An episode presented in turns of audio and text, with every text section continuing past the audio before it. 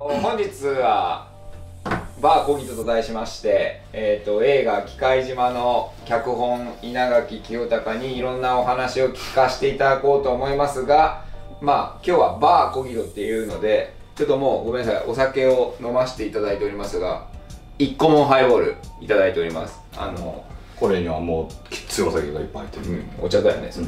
はい。っていうちょっとこれあの箱男の主演の永瀬さんから差し入れをいただいたのでちょっと飲みながら今日はお話を聞ければと思います。僕ちょっと今日車なんで飲めないんでちょっと味の方を。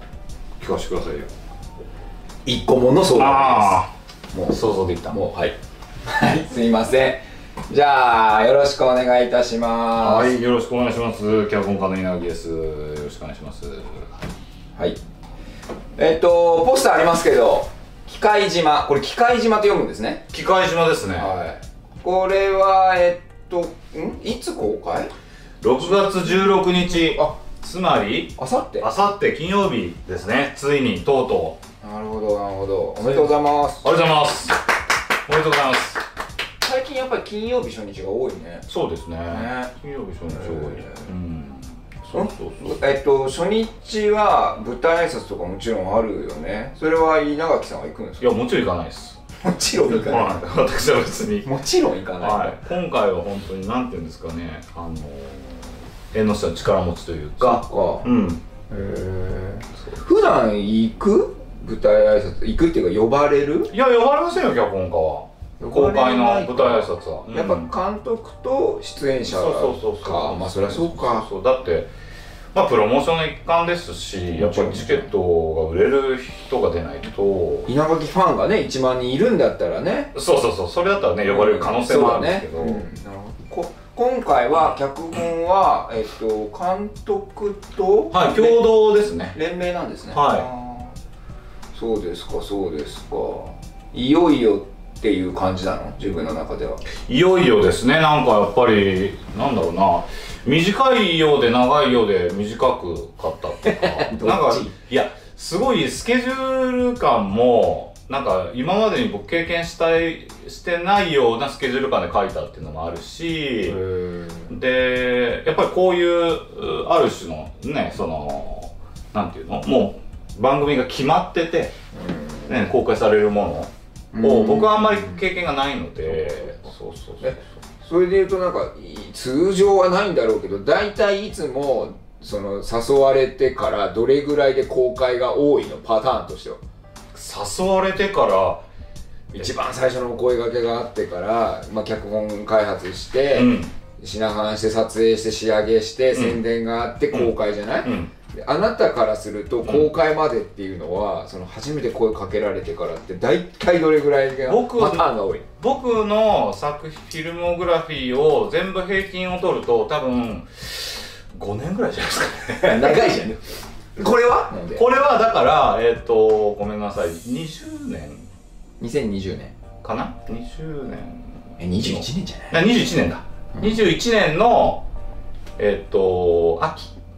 うに、えーお声がお声掛けえーしていただいてで年末から年始にかけて、んうんうん。えーし脚本執筆してで年明けに撮影してなので、うんうんえー、22年。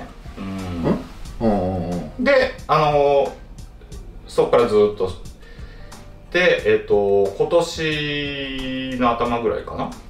2023年のあ去年の年末か今年の頭ぐらいに完成かな。初号、うん、じゃあ初号からは約6ヶ月で公開なんだ、うん。でもそれも早いね、うん、そうそうそうそうへー。でもじゃあ2021年の秋冬にうん。お誘いを受けて、それこそさシナリオ夜学うんの時にいろいろあるじゃない、うん。まずまずというか、えー、と往々にして、えー、とシノプシスを書いてで、えー箱書きして脚本書いてみたいな流れがあると思うんだけど2021年の秋に誘われてから今回はシノプシスを書いたの？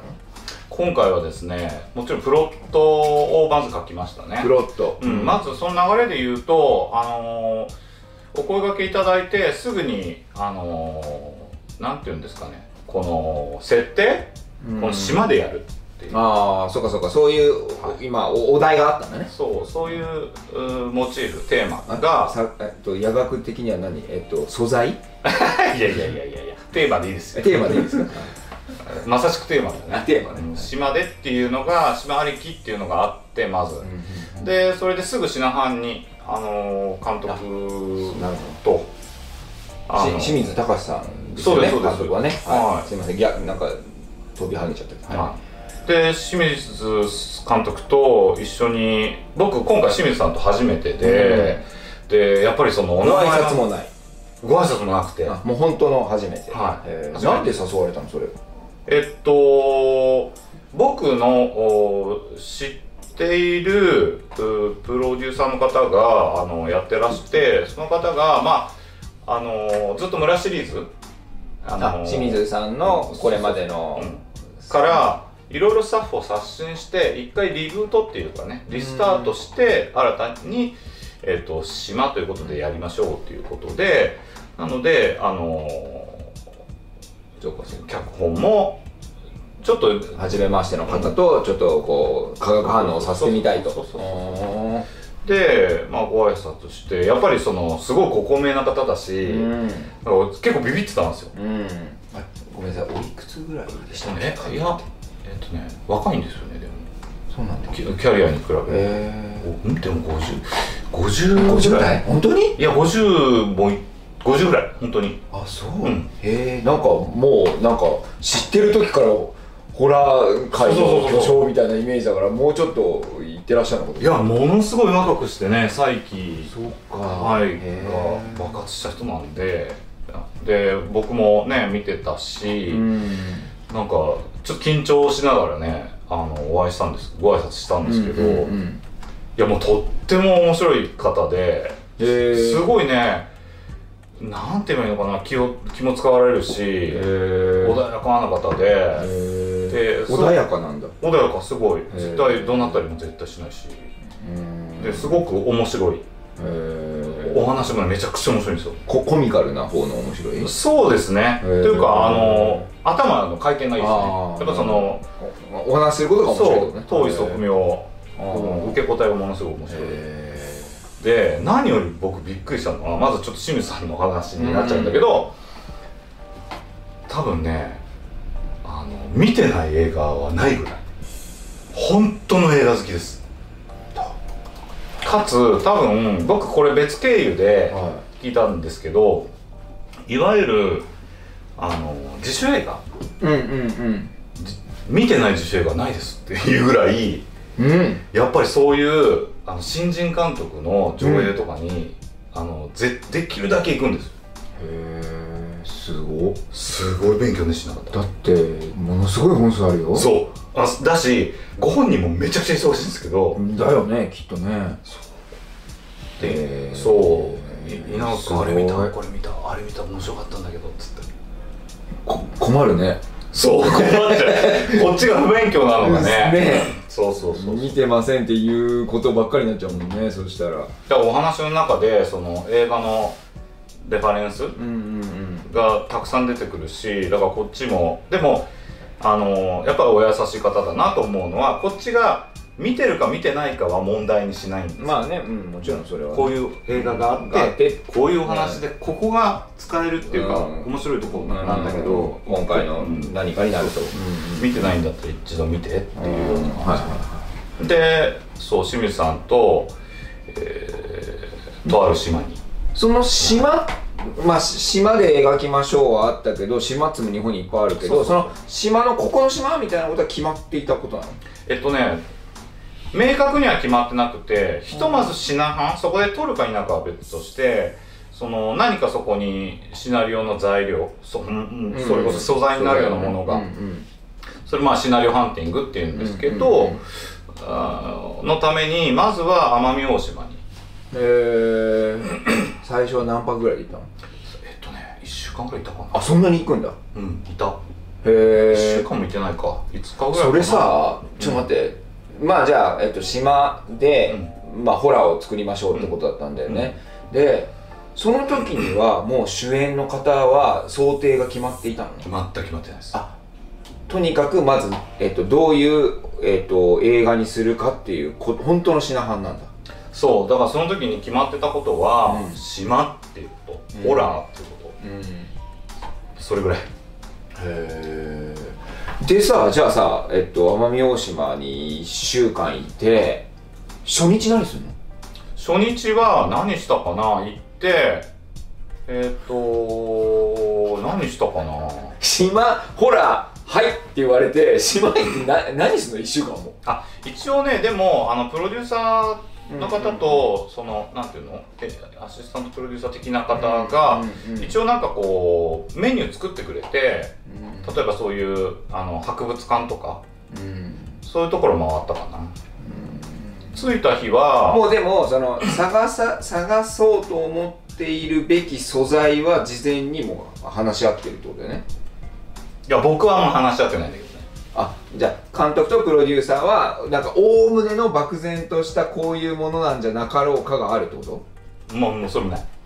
今回はだから本当にゼロもゼロって感じだった。で僕ももちろん奄美大島に行くっていうことは決まってたからでそれも結構急ピッチで言われたのねだからそれまでの、まあ、短い時間だったんだけどある程度事前勉強はしながら奄美という島がどういう島そうなのか。そうそうでそこにまあその今回ホラー映画っていうのがあの決まったことなのでそれにの種になるようなこと、うん、ちょっと探すよね、それはね。であらかじめここ見たいあそこ見たい、うん。例えば奄美大島だったらあのー、加計呂麻島うん。があのーほらえっ、とと第二次世界大戦の航空基地だったんだよね、うん。で島尾敏夫さんとかさああの島尾敏夫さんの奥さんの島尾美穂さんとか。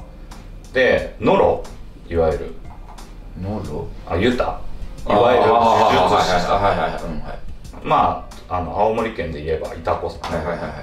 とあの航空突撃隊で赴任した島尾敏夫さんが結婚するのよ。うんでそういうある種のちょっとなんていうのファンタジーをさそこから引き出せるようなこととかを事前に僕は知知ってたんでうん。で加計呂麻島行ってそこ見たいですとか言いながら。なるほど。うん。そうか。その素材になるかもしれないなを一応こういろんな枝で考えていくってことだよね。そうそうそうそう行く前にね。そうんすんげえ大変だなそれいやいややっぱり楽しいっていうかままああ楽しいよね。本格的な修学旅行みたいな感じでね。本当に修学しますみたいな。あああのレクリエーションみたいななんか探しに行って。もうそうそうだからそこで本当に学びを収めるみたいな感じ。事前調査して実そこで取材してどうだったかとか。であそうそうで実際にそこにえっ、と暮らしてらっしゃるユタさん、うん。あのーいわゆるなんて言えばいいの？巫女さんだよね、うんうんまあそうだね。うん、あのにも2人2人か3人ぐらい会いました、うん、で結構お話聞いて。うん。それどういうお話を聞くの？いやあの実際占ってもらったりとか。ああそういうことね。そう。僕らホラー作るんで何かありますかとか言わけじゃあでもそういう感じよでも。あそうなんだ。でまずはでもそのユタさんの作法、うんお作法とかを見たいんでこっちは、実際にどういうふうにあ。のき来たらそのどういうふうになってくれるいやそう。その普段どうやってやってるのかをちょっと聞きたいよね。で一升瓶2つ持ってこいと。あ違うわ。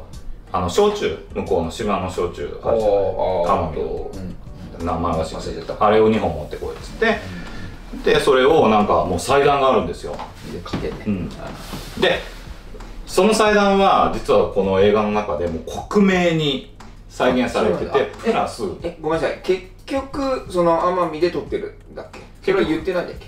奄美で撮ってます。あ奄美で撮ってんだ、ああそれはもう皆さんじゃあ映画見るあのし情報としては知ってるの？みんな。と思う。あそうなんだへうん、ちょっとダメかもしれないけどいやでも多分大丈夫。奄美でで撮ってるってなってると思うんでえうん。実際そのユタさんもの場所で撮ってるへえ僕色を貸してくれたそう。ねと占ってくれた。占うっていうのかねああいうのは。占うとか見ていただくのそうそうそうそう、んで僕は僕はその時にゆたさんにあの女難の層があるって言われまして。ほう意外だね。はいいかがなんですよ。へえこっから？いやいやあの過去に。過去にはい。女難の層は思い当たるしないいね。ないんですけどじゃあその人ちょっと違う違う。でも その時に言われた聞いてないのがあるのかな？気づいて大体覚知ってるけど。覚えてないのがあるのかもしれない。あるのか。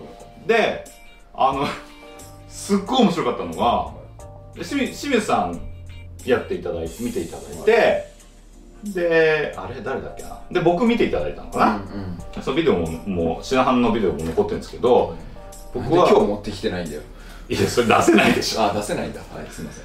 女難の層があるっつって、はい。その女の人の女性の恨みをすごい抱えてるってまだ言われてでその呪いを全然持ってた人生じゃないのにね。そう。払うにはあのあなたの家の近くに三サロあるでしょって言われてはあ。大体あるだろみんな。まあなんかなくもないかなと思ってありますねっつってであのでも見えるんだろうなそういう人って本当に。パンツにはい。パンツにはハサミを入れて三サロに置いてこいって言うんだよ。いはあそうするとそのそう呪いが晴れる。呪いが晴れるっていうふうにやったのそれ。すいませんちょっと東京では無理ですよね。やりゃいいよよ夜に行ってやってくれ。ちょっと捕まっちゃう可能性もあるじゃないですかやっぱりそういうのって。じゃあまだそう僕のはの方にはまだ晴れてないんだね。そう。なだ。でももしかしたら公開終わってからあそうそうそう。の方がいいかもね。そうそうそうそう。せっかくですからね、あのもちろん機械島っていう。今日もちょっとねずっと頭痛いんでそれね低血圧。あです。あ低あのあの気圧が。低気圧です。低気圧。はい。まあまあそんなような。えーでもすごくねそれはあのーうん。ためになりましたじゃあ、えっと、その島に行く前にプロットじゃなくて島行ってからプロットを書いたの？へえ。プロットは何回ぐらい書いた？のっていうかまあい一個のことで書けたの？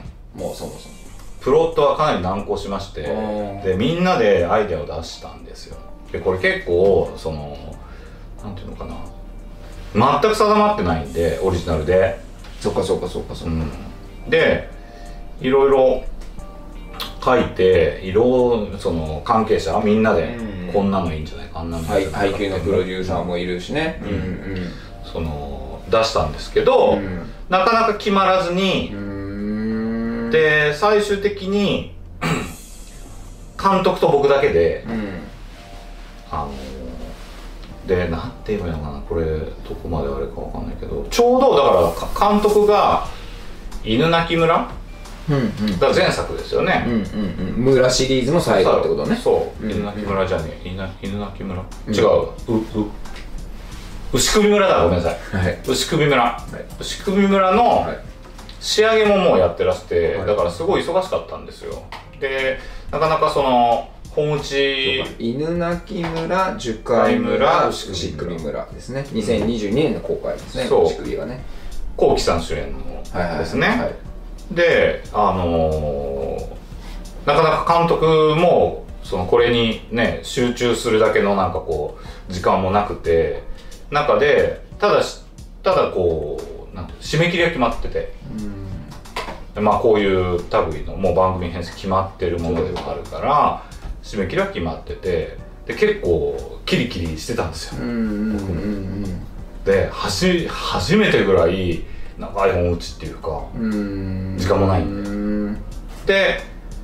これは結構やばいぞって僕思って、うん。最終的にじゃあ監督と2人でで箱作りましょうって。で僕がこうなんていうんですか、まあ、お弁当箱みたいなのを作って、じゃあここにじゃあ初めはどう置いていきますか？どういう展開があるとかもね。うん。今あのみんなで作ってこれだけの材料があります、みたいなことででその箱をどうだろうな。数日で作って。であのそれをみんなにとに展開してアップデートしながら、あじゃあこれであのシナリオ第一個書きましょうって言ってもうそれが11月だから2021年の11月とか12月とかになっててで僕は年末うん。それこそね時間がないってんで1週間ぐらいうん。でシナリオ書いて。えー、第一項。えー、でそれは結構タイトだったそうね。そうそうそうそうそう。そうでもあの拙速と思いがちだけどでも結構面白いものができたんですよ。やっぱりそのシムさんもなんかやっぱりいもう入ったらイメージ明確なんであのまあそうだよね。そのやるってなった方向さえ決まればうんそれはバッてみんな共通言語があっていけるけどその共通言語を探すのが難しいよね。そうそう。うー。んいや結局品藩とかで行った島っていうのは奄美大島だけなんだ。うん。奄美大島と奄美大島って奄美群島だから、まあ他にあの結構島があるんですけどえっと加計呂麻島と、はいもう一個島行ったかな？あそうなんだ、うん。ああその1週間のうちに？そうそうそうああなるほど、うん。へえすごっ。そういうことか。でその時は主人公まだ決まってないんですよ。うーん。主人公性別すら決まってなくて。あそうなんだ。うん。主主人公が男性女性うん。含めて、そうね、年齢ぐらいきましたなんかこう書きながら年齢なんかあのね2パターンぐらいあってちょっと若いか30代あの女性かいうこともあったんだ、うん。えー面白いね。なんかそうやって決まっていくんだね。そうそうそう。であのーっていうのは僕はそのホラー映画まあいわゆるジャンルとしてのホラー映画のプロパじゃないからあのん？プロパじゃないにしろやっぱりそのホラー映画の主人公って女性が一応セオリーじゃないですか。うん。うん。うん。うん。女性がセオリーなん。ですよ大体思い返してみれば女性うん。まあまあはいうん。進めてであのー、清水さん。も僕らも初めはやっぱり女女性で考えたの主人公ねだけどその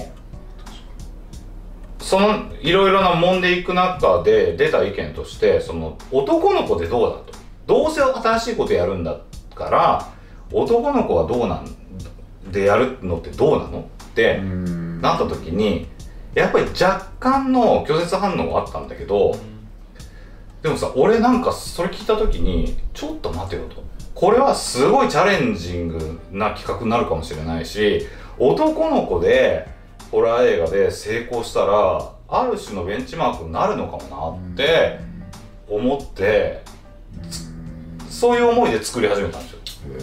で今回あの主演のね西畑大理子さんであの男性の主人公で作って出来上がり見たらこれね随分成功してると思ってえー。男の子でも。そうなんだまた女の子が主人公じゃない良さがすごく多分にあってなんていうの？ワーキャー言わないその怖がり方？なるほど。なるほどね。うん。うん。うん。うん。そうなん。だ、だからそこも今回はちょっと気にして見ていただけると多分ちょっと面白さ面白みのいねあのいや僕まだ見てないん。ですようんまだねそうですね初号もあれですし公開されてないです。しそうそうそう。ね別に関係者じゃなかったんで別にいわゆる処方に行けてないので、まあちょっと劇場に見に行きたいなとは思っているんですけどそうねなるほどね。男性の若い方が主演のホラーっていうことね。うんこれは結構ねあんまり今プロモーションでなかなか言われてないま新たな視点今ねあの清水監督のねウィキペディアを開いてみたんですけど、確かに女性が主人公村シリーズは全女女性ですね。全民女性ですね。なんですけど 遡ってねこれ僕ちょっとだけ関わってるのが1個だけあったんですよ清水さんと。あの戦慄迷宮っていうのがこれがあの主演があのあれあの柳楽君。あそうだったんだ。はい。へえ僕これねちょっとだけ手伝ってるんですよね、制作部として。あのクレジットはされてませんが。でねそれくらいなのかな、まあ呪音は主演。呪音はだってみんな女性だもんね。うんだしまあね、あれだ。あとい一番最初あの富江ああとリリバースとかも、そうですね。確かに女性なんだね、し清水さんは特に女性は描くのお上手なんで。そっか。まあでも恐怖におののくか。うん。ある種のリアクション芸なんで。うーん。確かにね、へえあじゃあそれはなんかちょっとえっと見見るのがちょっと面白い一個のね、うん。あれかもね切り口かもね。へえまあ、戦慄迷宮とかさちょっとアトラクション要素のまあものじゃもともとねない、あの富士急アイランドな。ねだけどこういうさある種王道の一番ど真ん中のホラーで主人公が男っていうのはかなりあのさうん新たな。挑戦のような気がします。なんよか楽しいかもね、うん。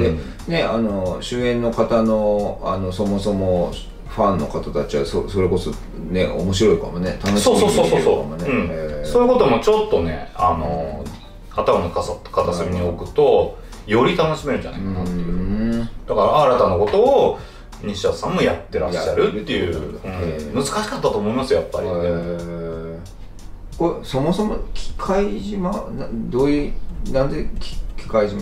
タイトル。あのね機械島ってさあ機械島には行ってないのかな？よあ機械島に行きました、あのね喜ぶ世界の島って言そうだって、ね。このこの感じじゃなくてね。そう、うん。でいわゆる瞬間うんうん。あの瞬間和尚がさあのえっと何の時代あれ？室町時代かな、あの島流しに合うじゃないですか、うん。で機械島っていうのはあの島流しの島で、うんもう全面溶岩なんですよね、ですごいなんていうの荒涼としたとこで、そこであの品藩行く前になんかあのホラーの要素があるんじゃないかって思って言,、ったら、うんまあ確かに、うん。そのまあなんていうのあのそこでね日々の営みをねで暮らしている方がいらっしゃるんですが、ある種の高揚感みたいなのがあってあそうそうそうそうそう。この島だよね。そうそうそうそう。ーん。でそれをもじってあのそのじゃああのもともとのっていうか現存する機械島のなんか言われみたいなことはこの映画で少し利用してたりするんですししてますあしてるまああのそれは奄美とか機械島ああああなるほどいわゆる奄美群島で、えーに伝わる伝承を利用してます、そうだね。やっぱりホラー描くってなるとやっぱり昔から伝わる伝承を一応さらいたくなるよね。そう。で今回あの品藩でまあホテル泊まってるんですけど、うん。ホテルからほど近いところにいわゆるその郷土史系の本を郷土史ね。え扱ってる古本屋さんかなりハードコアな古本屋さんがあって、へ面白そで僕見つけてあのー監督が先帰らなきゃいけなかったんだけど、うん。俺ちょっと残れたかうら、うん。プロデューサーに「ちょっとあそこ行きたいです」って言ってそこ行ってその資料うん。かなり集められたの。でそのユタのけうん歴史とかうんその奄美とか奄美群島に伝わる伝承とか。の本をあの買って、えーこっち帰ってきて読んでて、うん。でやっぱりその中に今回も出てくる「今女」っていう、うんあのー女女性の幽霊うん。があのーなんていうの名物っていうとさ言葉悪いけど、やっぱりちょっとずーっと怖い対象。あ言われてるものがイフの対象としてずーっと言われがあって。でその今女のねどうして今女が生まれたのかっていう物語がなんかすごくなんていうの悲しい物語なんですよ、で悲しくも残酷な物語っていうか、でそれその話を今回はあのこの物語の裏にうんちゃんと敷いてだからなんていうの？あのヒーロー映画のとしで言えばヴィランうん。は今回今女ってう。いう、ん。もうあのプロモーションのね映像なんかではちょろちょろっと見てます。出て出てきますけどじゃらんじゃらんって言って鎖がを引きずる音とともにイマジョが出てきますので。そうなのね、うんなんかまあ確かにそのホラーを描こうってなるとそういう結局その悲しく残酷なみたいなことにはどうしても、うん、描くことになるじゃない、うん。でさでもこのさあのポスターを見るとさこうちょっとさあの現代的なところもあるじゃない？エレクトリックとか書いてあるしさ。まあデジタル要素っていうかね。デジタル要素っていうのは今回の、うん。そのなんていうのかな。考え方として、うん。村シリーズはある種のそういうののなんていうのかな。ロマンチックなうん。その土地の言われ、うんうんうんうん。む村さんの作はね。日本のうん。伝承っていうかね、そういうのをあの物語としてすごく利用してきたんだけれども、で今回はリスタートにあたってちょっとそういうのから変えてあの王道のホラーの方に一回目を向けようみたいな話もあって、ホラー書いたことないよね？ないないない。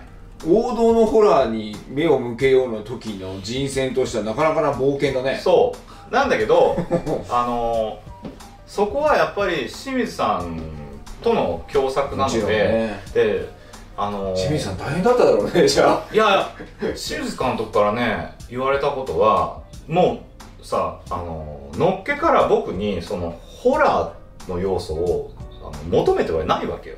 まあそうだね、うん。求められてもないもん蓄積がないもんねそれ蓄積がないし。でそれよりはやっぱその新しい風っていうかさ、うん。新しい感覚っていうかさ。プラスやっぱりその物語のそのしっかりとした構築？ドラマ性ドラマの部分をそのぜひやってくださいと。そこをこう組み上げていった中で清水さんのホラーがどんどん要素として入ってくるからいいやんばいってことねそう。いう意味ではそう。だからさっき言ったそのいわゆる村シリーズの飲酒とか監修おどろおどろしいみたいなところからちょっと脱却してあのーなんていうの今回はさその新たなメタバース的なねあの科学技術うん。科学情報技術みたいなのをベースにあの描こうっていうアイデアはもうその清水監督のアイデアで。でそれプラスそこに集う人間模様のドラマ部分みたいなのを僕がこうまあ構造というか構築したそうそうへえ面白そうだね。でプラス今上そのヴィランをどうするかっていうのはあのずーっと懸懸念材料で、で今上でいいのかなどうなのかなっていうふうな迷ってたんだけど結局でも今上でいにしよううんと思ったのは、まあ僕がうん。その最初にプロットで書いた部分でもあって、うん。そう。そう見ていただけると分かる。これがそうね。ああそうそうそうこれ怖いんでこれ都築さんが書いた。都築さんじゃねえやこれ。都築さんじゃないわ。あのイライラストレーターの方が描いてそれいい怖い絵ですね。これもあの劇中ですごく重要なあのビジュアルになってきますね、へえそうなんだ。ねそう。ホラーってそもそも見る？見ますよ。あそう。うん。たまにね。劇場に行ったり。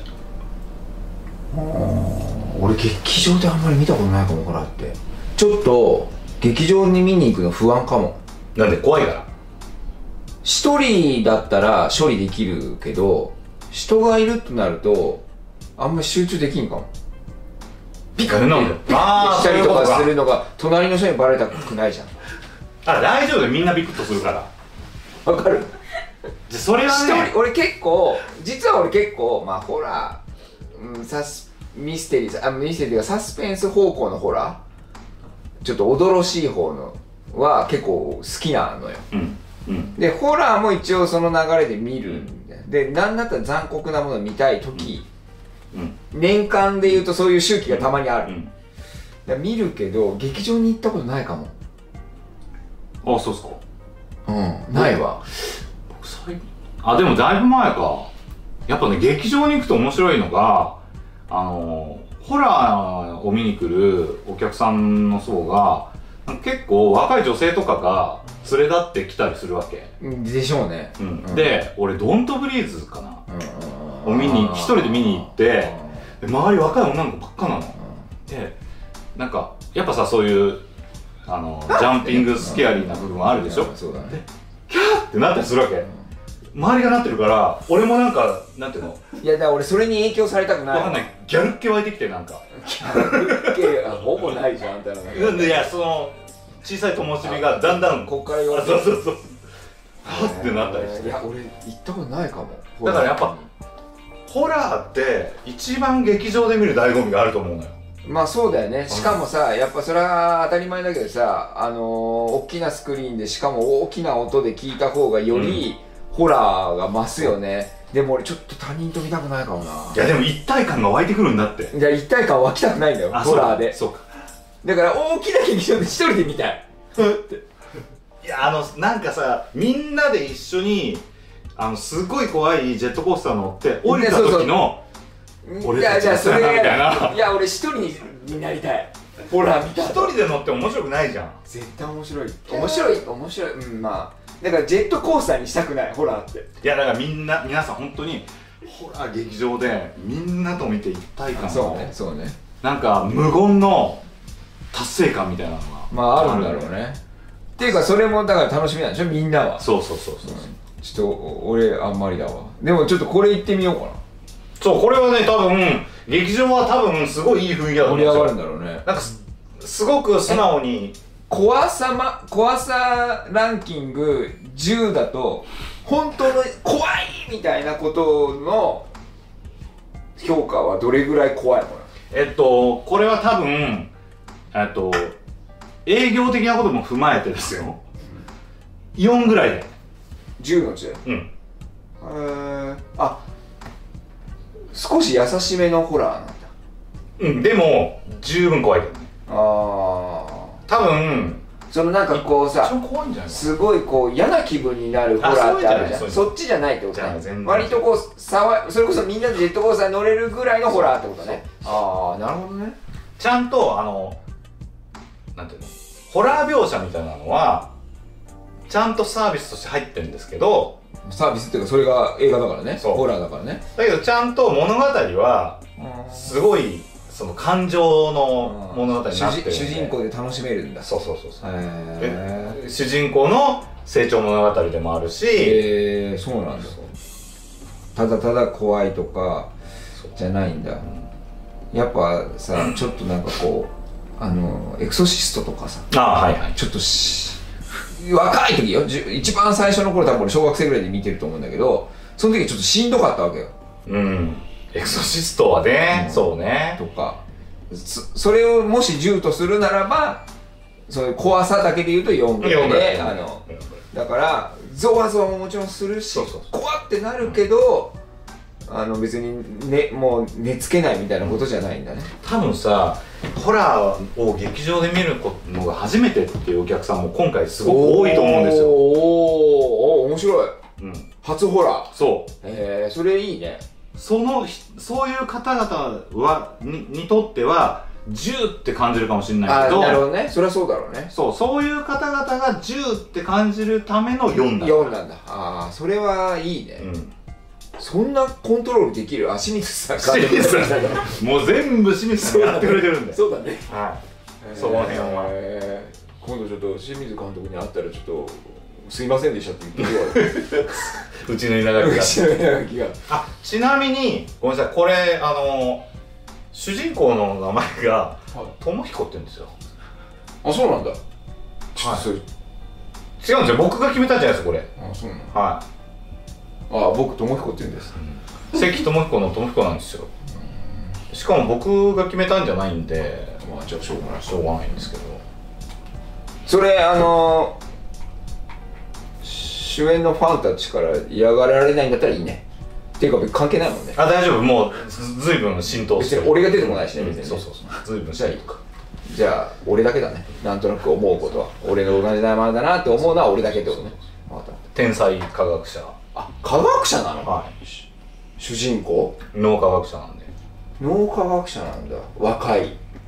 若いっす。若い脳科学者という設定なんだ。へすごい劇中に数式とか書くんですけどへえそれも数式のあの数学監修みたいなのがついてまして。入っていただいて、うん。へえと見る人が見るとそういえばさもう30年前ぐらいにさ数学が得意な主人公を描きたいって言ってたね。あそれはね言言って言ましてたったね、はい、今回でできたじゃん、そうかもしれないですね、うん、あごめん脱線した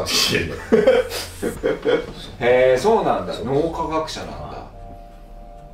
へえ。いやまあでもとにかくねこうこう僕は今回すごい会心の出来だと思いますよ、いや書いてても楽しかったし。そうそう全全方位に。やっぱり、なんていうの？あのちょっとホホラー映画クロートの人もいるじゃない？もちろんもちろんあある種その審美眼がね。ねある、そういう方にとってもすごく、まあそれはね清水さんがいらっしゃるからできたことだね。へえ面白いね。なんかそう。今回は僕は翔子を見えて東京だとどこで見れるの？至る所で見れます 至る所で見れるんで、え。えっと僕史上一番関数多いです。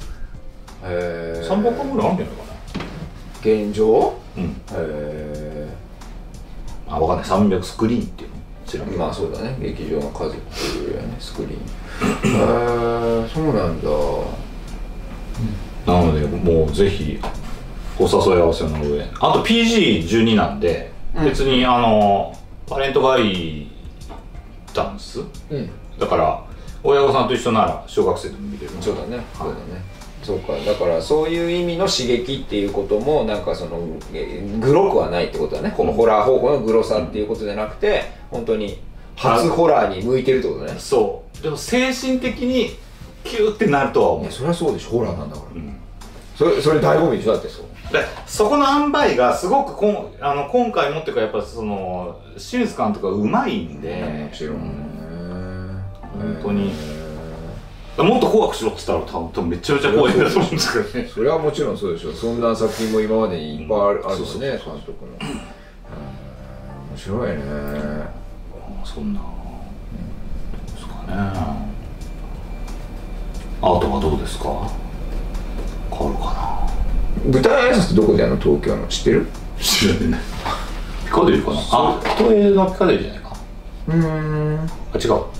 丸の内都営かん。ああそうかもね。うーん。あでもそのキャストの皆さん全員集合みたいですよ。え？すごい。うん。そう。でもうあそうそうもうこの間あの僕の家の方の調布の映画館行ってうん。あのあチラシ出てるかなと思って見たら、うんうんうん。ね、それこそインディ・ジョーンズとかジョン・ウィックとかのチラシが出てる中で、うん機械島のチラシがあったと思ったらなかったん。ですようんうん。でもうご好評につき1人2枚までってうんう。いう、ん。なんかすごい。みんな。じゃあうん本当期待して持って帰ってくれてんだね。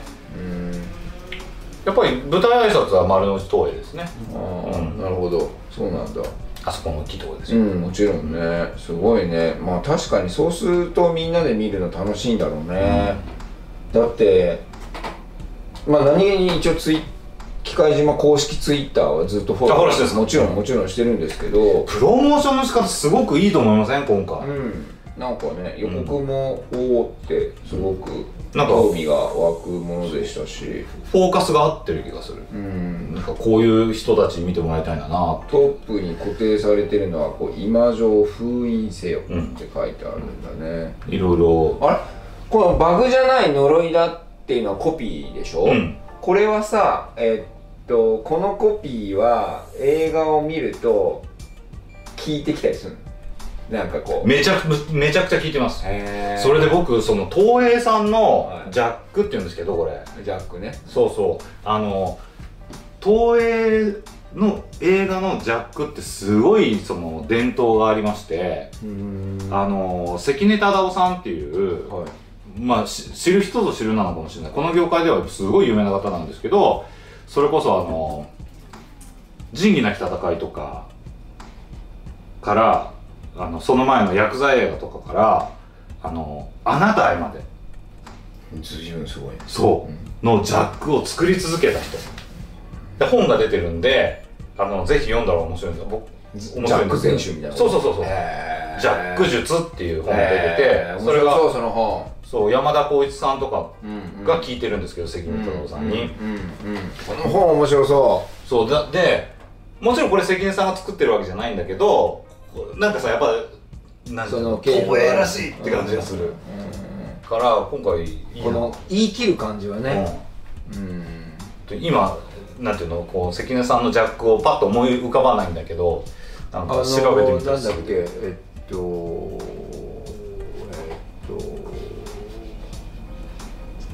バトルロワイヤル？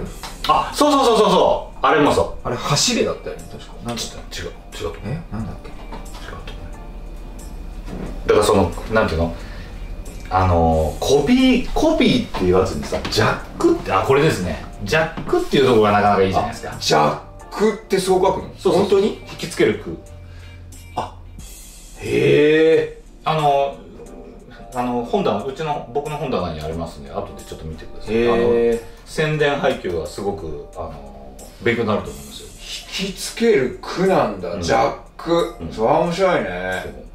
やっぱねこれはちょっともう明日はも味付け濃いぐらいがいいんですよ。ううーん。で映画と関係ないぐらいでもいいのよ。いやもうでも関係あるんでしょ？関係ある。これはねよくすごくあるでしょ？すごい。へー。なんか言いたくなるじゃん。あそうそう。いあの言いたくなるっていいよね。うん、バトルロワイヤルは全ての大人に宣戦布告っていうポスターに書いてありますね。ああの僕結局参加しなかったんですけど、うん。うん。そのバトルロワイヤルパート1深津金次さんの時に実は現場に入れるかもと、うん。僕業界入った初年度だったんですけど、うん。あの知り合いの方が、あの先輩たちが皆さん参加されてたのであの連れてってもらえるかもらえないかの微妙なところで結局は連れてっていただけなかったんですけど、うん。その時の名刺がね「走れ」って書いてあったのああそれだそれだ。なんかそれ聞いたことある。うん。真っ赤な名刺で「走れ!」って黒い字で書いてあってススタッフとしてはさうあわーってなるじゃんね、確かに。だからなんかそそういうのは覚えてる。ななんかやっぱ熱いものがあるよね。なるね。うんバグじゃない呪いだ。ちょっと言いたくなるもんね、うん。そう。えー変えたくなるじゃん。なんか呪いのところをいろんなものに変えたくなる。っていうかなるほど。あ面白いね。盛り上がるんだろうなこれ、えー。これはなぜひね。ん。これはなんだっけ？これはですね小説版。今あのん？6月6日かな？に発売されまして。あもう発売されてるの？はい、えー。これはあの僕は書いてないんですけどあの久田さんというずっとあの村シリーズから担当していただいてる、うん。えー小説家の方が。そうですねこれ、小説でも楽しめる、うん、小説でも楽しめる、いいね。そっか。ぜひ。あれ？パンフレットとかはいただいてるの？あありますよ、あるんだ、なんで持ってきてねえんだよ。うん、持ってください 見たいじゃんか。あでもパラパラしたけどなんかあの結構読めちゃうよね。そうそうそうそうそう。あれも面白いと思うんですよ、うんパンフもね確かにすごいエンタメしてんだね。でもパンフレット売る売り切れるんじゃないかな。あすごいだってチラシでそれなんだもん。ないんだ確かに。すごい売れると思うーすごいね。だって機械島公式5.4万4万人のフォロワーすごいねこの最近ツイッターがもうちょっとあんまり無理な時のこのご時世にすごいだから5.4万 ,4 万人の方が楽しみなんだもんね、うん。面白いね。へえこれはあれだね。公開からまた SNS ずっと追いたくなるね、うん。やっぱすごいプロモーションすごい僕は今回面白い見てて。うん。なんかあれだよね。えっと船かなんか乗ってた。あそうそうやってたね。うんそれはツイッターで見た。なちなみに言うと船からまた始まるんで。あそうなんだ、はえーそれ言っていいの？あいいですよ。それはいいの？予告に書いてあるの？予告入ってる？横に船出てくるんじゃあ出てくる。あじゃあ大丈夫。いやちょっと新情報ぐらいいいじゃないですか。うんまあね。新情報なんかあるかな？言っていい新情報。ないな。うんそうだよね。だってもうあさってだからあんまりねそう。言い過ぎちゃうと。そうそうそう何言ってくれてんだよみたいになっちゃうもんね。うーん。まあちょっと気質のね情報ででできる限りお話ししましたけど。なるほどね。次ちょっと清水監督呼んで話すちょっとしたい。清高の話だけじゃ全然面白くないもんね今。面白くない言うな。清水さんはねすごい面白いですよ。うんちょっとお聞きしたいお話。お話上手だし。うーん。ちょっとオファーしてみてくださいよ。そうだねあのもし時間が合えば来てくださるかもしれないですよ。本当、うん全然。ちょっとでも緊張してな結局何も 質問しないいや意外と緊張しないんですよ。大丈夫です。人柄がいいんですごく。素晴らしい人なんで。えー、でもそんないっぱい映画見てんでしょ？すごい。もあでも映画見てない人のこと絶対腐さないから。いやいやきっとそうなんでしょうけど。にしたってちょっとね身構えるよねあんまり僕本数見てないのでえー、楽しみだね。そう。あとじゃあえっとそれ以外のあともう一個ここ映画の中でここ見てみたいな。もう一個だけ言って一個だけ。一個一個一個ちょうだい一個ちょうだい一個ちょうだい。ここ見て。あのねそうそうシナリオ的に言え一個だばけだよ。一個だけだよ。あこれでもつまんないかな でもねシナリオ的に言ってもすごく僕はよくできてよくできたっていう自負があるの。なんか三幕構成とか今いつも言ってんだけど構成的にめちゃくちゃかっちり作ったんで。うまくいったんだ。そう。でそれはもちろん清水監督が汲み取ってくださって作ってくださってるんで。であのー、そう本当によくまとまってます。あじゃあごめん脚本のことじゃなくて、はい。映画として大何が聞きたいねんいやなんかさちょっとこうなんだよ。ここここおもろいよっていうかここ楽しめるよっていうかここ色気あるよなのかわかんないけど。あだから水がさ水？水。うん。水み水。がすごい出てくるんであのー、水に注目してくださいよ、なるほど。水ね？そう。わかったわかったわかった。まあもうそれ以上言わんで、うん、水ね。水の表現がすごこれどうやってやるんだろうって書いてる時に思ってたんですけど。いやもうもう言わんで言わんですもう喋りたくなってきたうん言わんで言わんで言わんで水ね。水はちょっと注目すると面白いことになると、ああなるほど。ああじゃあいいじゃないですか。わかりました。主人公の成長と水。水。水に注意。オッケーオッケー。あと祭壇な。祭壇祭壇。この3つだ。うん。分かった分かった了解しました。じゃあ本日は以上としますからね、はい。じゃああさって皆さん。機械自慢ぜひ、はい。でどっかの劇場に多分いるんでしょいるいるこっそり見んでしょう。ん。はい。じゃあ、えー、本日は以上といたします。皆さんありがとうございました。機械自慢よろしく。よろしくお願いいたします